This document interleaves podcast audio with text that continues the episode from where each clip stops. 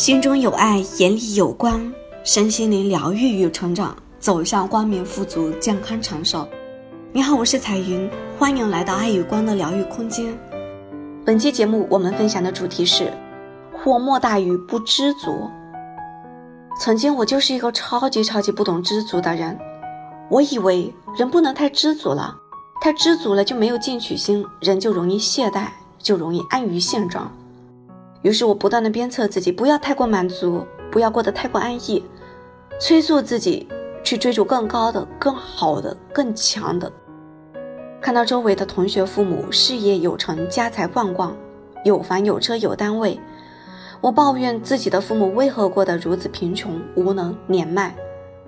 每次考试明明考得已经很好的，却总是责备自己，明明可以考得更好的，这道题只是粗心，不应该错的。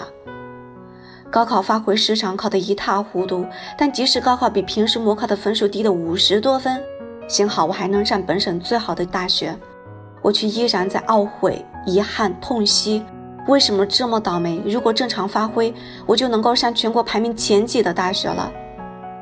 找工作，在当地还算不错的工作，而我总是这山望着那山高，埋怨单位关系户多，工资低，升职慢，体制不公。嫁给一个小康家庭，公婆不错，老公不错，日子过得稳定、平淡而幸福。但和那些嫁给富二代、富一代的人比比，立马不平衡。老公不够帅，不够成功，不够有钱，房子不够大，不够高档。我总觉得我得到的还不够，我要更多、更好、更大、更有钱、更成功、更优秀。我以为只有我追求更多、更有钱、更成功、更优秀，才能让生活过得更好。然而祸莫大于不知足，所有的福报都在我的不满中折损了。抱怨了二十多年，并没有让我的生活变得更好。本来还不错的牌，身高、长相中上，名牌大学毕业，有稳定的工作，有能力，却被我打得一团糟，比我原来的还不足。哎呀，不够，我还想要，我要更多。想要是因为我还没得到，我以为我得到的还不够。当我总是要要要的时候。我的内在是匮乏的，因此只会吸引来更多的匮乏与没有，越要越没有，因此就会陷入更多的想要，不断的造就没有，持续的经历无法实现。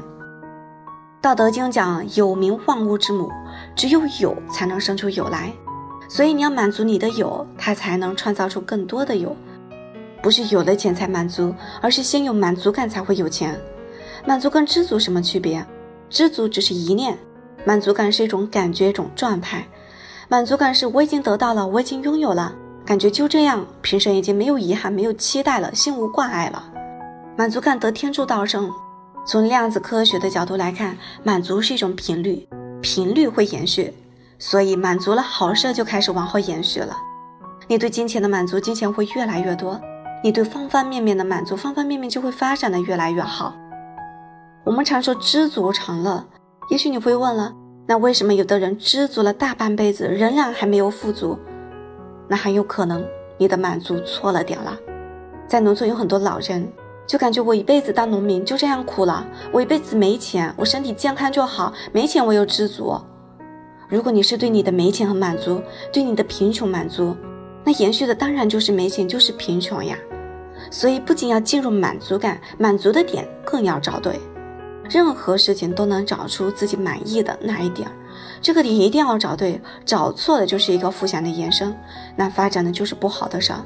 所以要记着对什么满足，对符合自己最高利益的、有好处的点满足。比如在学业上，不是对你的不及格满足，反正我都这样差劲了，管他呢，得过且过呗。不是的，你要对你的进步满足。这次考试进步一分，进步一名，太棒了，我太厉害了。夸奖自己，赞美自己的进步，你就会进步的越来越快。在视力上，你要对你能够看清满足，而不是对看不清满足，那就会越来越看不清。在金钱上，要想延伸你的金钱，你要关注到你现有的钱，对你现有的钱满足，哪怕手里的钱再少，哪怕只有一块钱、十块钱，你你也要满足。无论有多少，你也可以把它看成，哇塞，我还有那么多钱呀！你可以想一想，可以感觉，它在你的眼里就是巨款。花十块钱买了一碗面，你都可以吃出满汉全席的好感觉。这就是对现有的钱满足，放大你有钱的好感觉，对有钱满足就会延续这个有的频率，让你越来越有钱。接红包也一样啊，哪怕接了一分钱我都很满足，还要放大到一万倍、一亿倍的这样的感觉。细胞接收到了无数次的重复，进入到潜意识里，你的金钱能量就提升上来了，就会为你吸引来越来越多的钱。我们的感觉频率是掺不了假的，我们的潜意识它对我们任何一点的感觉变化都是一清二楚的。细胞对于频率的辨析，对于频率所携载的内容的辨析，都是很细致、很到位的。因此，你要时刻觉知你当下的感觉，你当下的情绪。我们的感觉是与宇宙沟通的桥梁。你有什么样的感觉，你对什么样的感觉满足，就会让携在你这种感觉的内容有余、延续、复制、发展，让你越来越有。还要记住一点。满足感只是让你进入这个频率，不是说你满足了就啥也不干了。你还要在这种满足感的频率里去践行坤道。这个时候乾坤合一，乾坤具足，你就会发现宇宙给你的远远大于你想要的。好，本期节目就分享到这里。如果你有什么想要分享的，欢迎在评论区留言，欢迎分享你的奇迹。谢谢聆听，感恩相遇，我们下期节目再见。